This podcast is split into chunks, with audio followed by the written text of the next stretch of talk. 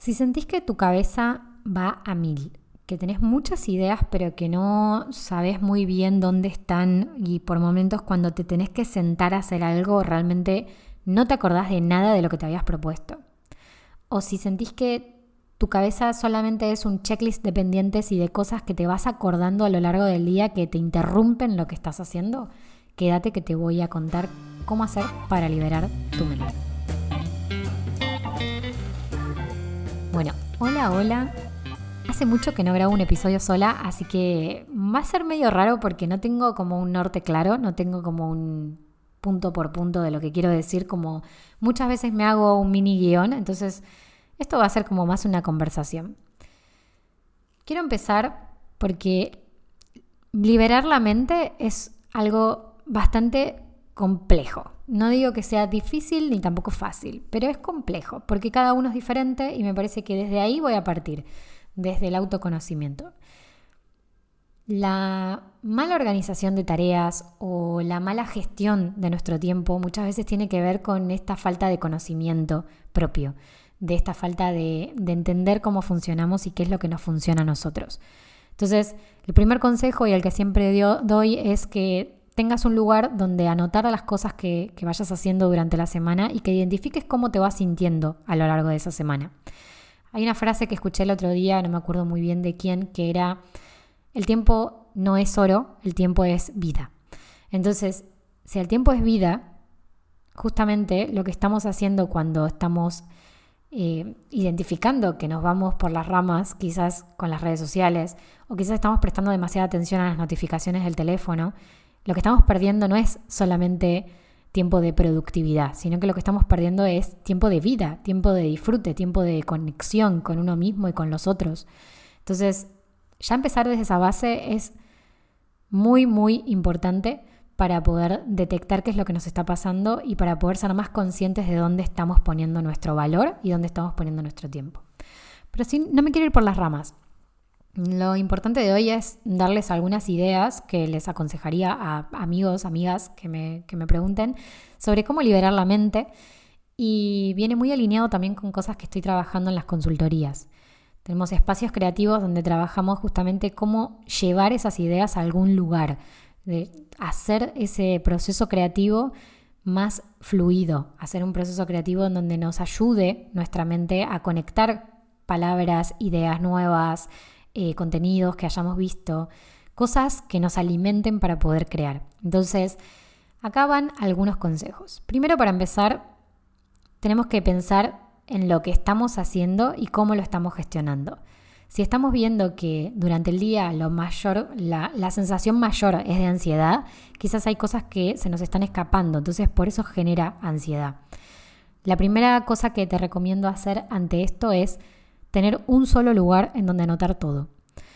Tener un solo lugar donde poder identificar todo lo que está pasando en ese momento por nuestra cabeza y que se nos haga fácil. Puede ser eh, un blog del teléfono, puede ser una herramienta como por ejemplo Trello, puede ser una herramienta como Google Task, puede ser Google, Google Keep, perdón. Pueden ser múltiples herramientas, puede ser un cuaderno, no hace falta que sea digital. Lo que me refiero con esto es a tener un lugar en donde podamos duplicar nuestro cerebro. Estoy haciendo una tarea y se me acaba de pasar por la cabeza que tengo que llamar a fulanito para comentarle sobre, una, sobre un proyecto, eso lo anoto. Una vez que lo anoto, ya lo dejo fuera de mi cabeza, ya lo dejo fluir en otro lugar y lo dejo que se escape, lo suelto por completo. Entonces de esa manera yo lo que estoy haciendo es hacerme la vida más fácil. Y esto tiene que ver con lo, con lo siguiente que les quería comentar, que es esto de simplificar. Entender qué se queda y qué se va. Qué pensamiento está pasando por mi mente, identificarlo, captarlo, qué se queda conmigo porque es algo necesario para este momento, para, la, para lo que tengo que estar haciendo, para la actividad que estoy haciendo y qué realmente se va. Y con qué se va me refiero a, puede ser que tenga que escribirlo, como puede ser que tenga que olvidarme y decirme a mí mismo, en este momento no, en este momento estamos haciendo esto. El cerebro hace lo que nosotros le digamos que tiene que hacer y de alguna manera también se nos escapa un poco. ¿Por qué? Porque tiene mecanismos que son inconscientes y que hacen automático ciertos pensamientos, ciertas conductas, ciertas reacciones. Entonces, El autoconocimiento, por eso para mí, es la base de cualquier persona productiva. Todas las personas que son más productivas en esta vida y que son más organizadas y más planificadas y que realmente logran esos objetivos, lo que hacen es conocerse a sí mismas y lo que hacen es demostrarse todos los días que pueden con eso que se proponen. Y para eso justamente viene este consejo de simplificar, hacerlo más fácil, hacerte la vida más fácil, hacer tareas más pequeñas, desglosar en más pequeños pasos ese objetivo, ese gran objetivo, ir a ese 1% diario que necesitamos avanzar, entender cuáles son las causas importantes. Estoy haciendo estas tareas, tengo un montón de cosas en la cabeza que me están rondando e ideas que quiero hacer. ¿Qué hago? ¿Cuál es lo, ¿Qué es lo primero que tengo que hacer? ¿Cuál es la causa más importante del día de hoy? Eso también nos va a ayudar a liberar la cabeza de todas esas cosas que teníamos pendientes y que nos rondan y que nos están presionando a, dedicarles atención. Bueno, eso es algo importantísimo a tener en cuenta. Pero algo que, vengo destacando desde que empezó el episodio es esto de anotarlo todo, ¿no? Me parece que la mayoría de las veces, sobre todo si sos emprendedor, emprendedora, mm, lo que nos suele pasar es que cuando estamos trabajando sobre algo y algo que requiere de mucha atención, quizás teníamos mil ideas dando vueltas, pero ¿no te pasó que, que, tenés mil ideas dando vueltas en la cabeza y que de repente cuando te sentás a hacer esa tarea no se te ocurre nada? Bueno, ahí es donde viene esta parte de escribirlo, de buscar en tu segundo cerebro mm, dónde está esa información que habías pensado para poder volver a reactivar esa conexión que necesitas para volver a, ese, hacer esa tarea. Bien, a partir de acá es como que me parece que quedó bastante claro que el tema es entendernos, conocernos, identificar, escribir mucho y también detectar y saber filtrar qué es lo importante. Para mejorar realmente se requiere práctica y conocimiento, ¿no? Y autoconocimiento que decíamos. Ese conocimiento te lo da la práctica, en definitiva, porque si no lo haces, no sabes cómo funciona. La mayoría de las veces aplica a muchas cosas en la vida. Entonces, ¿cómo comenzamos? Bueno, adivinaste, haciendo. Lo que yo te propongo con este episodio es que empieces a hacer estos registros de ideas, de información que te gustó, que empieces a hacer estos registros también de cómo te sentís a lo largo del día, cómo te vas sintiendo y cómo está tu energía. Y que con el tiempo vayas empezando a identificar qué te está funcionando mejor. Si es anotarlo en tal lugar, si es mandarte un WhatsApp a vos mismo, si es eh, decirlo en voz alta, aunque parezca loco, a veces funciona, decirlo en voz alta para directamente sacarlo de tu cabeza, liberarte y seguir, continuar con lo que vos estabas haciendo si quizás lo que necesitabas era un tiempo aparte para poder realmente largarlo todo en un lugar, en una plataforma donde le puedas poner fecha y hora a cada cosa, o si quizás te estabas dando cuenta de que no estabas enfocado donde tenías que estar enfocado. Es decir, quizás te vas dando cuenta a lo largo del día que las cosas que te pasan por la cabeza no son realmente causas importantes y que hay que dejarlas y que hay que abandonarlas para continuar hacia esos objetivos. Algunas fugas de productividad que detecto eh, y algo que detecté hace muy poco en mí, que me di cuenta gracias a un episodio también de otro podcast que no recuerdo ahora el nombre, pero si lo encuentro lo, lo dejo anotado. Mi gran fuga de productividad en este tiempo también fue la productividad misma, es decir, el foco puesto siempre en la organización. Encontraba una, una, carpeta desordenada y la ordenaba. Ese orden me llevaba así cinco minutos, pero esos cinco minutos eran cinco minutos que le estaba sacando a otra causa más importante. Entonces, fíjate cómo te estoy comentando que eso me sacaba productividad cuando en realidad estaba haciendo también algo que tiene relación con la productividad. Entonces, es muy loco, pero a veces no nos damos cuenta de dónde se nos está yendo un poco la mano y que quizás era algo bueno a simple vista, pero en exceso nada puede ser tan bueno. Entonces, ahí hay algo interesante a destacar.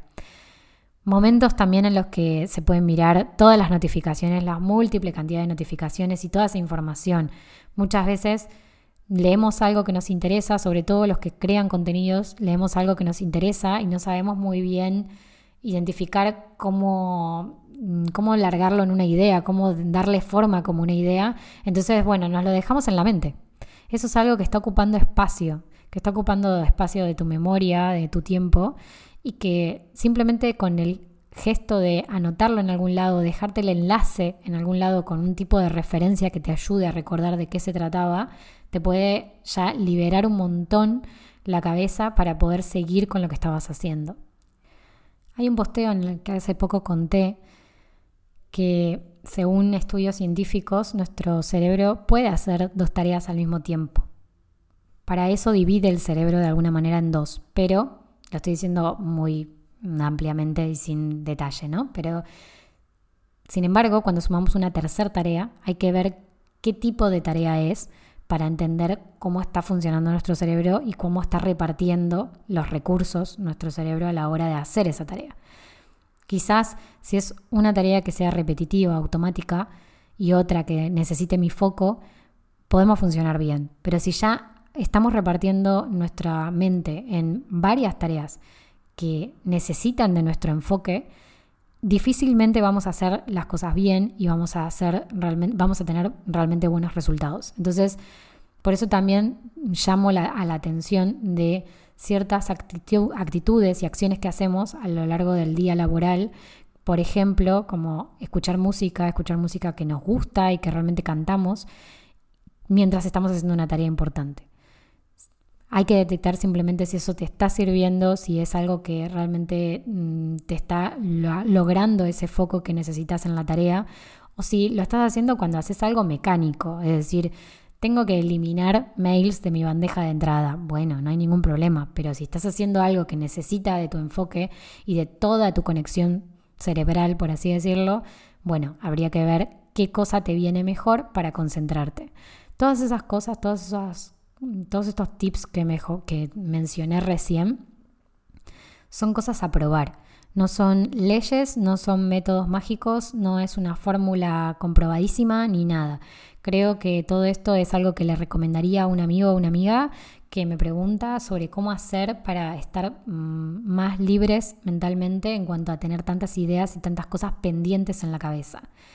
Anotarlas, darles fecha, identificar qué es una buena causa, identificar cómo puedo simplificar esa tarea, cómo puedo hacerla partida en distintos trozos para que yo pueda realmente llevarla a cabo y demostrarme que soy capaz, para motivarme para incentivarme y para darme más fuerzas para continuar. Todos ese tipo de, de consejos son para que los pruebes, para que los pongas en práctica y para que después me cuentes. Hasta acá el episodio de hoy fue cortito, quería simplemente comunicar algunos consejitos sencillos para llevar a tu día a día. Si te gustó este episodio y te gusta este podcast, te pido por favor que nos valores. Eso hace que lleguemos a más personas, lleguemos a más emprendedores y que podamos ayudarlos con todos estos consejos y con entrevistas que se vienen entrevistas que son buenísimas. Así que nada, hasta acá el episodio de hoy.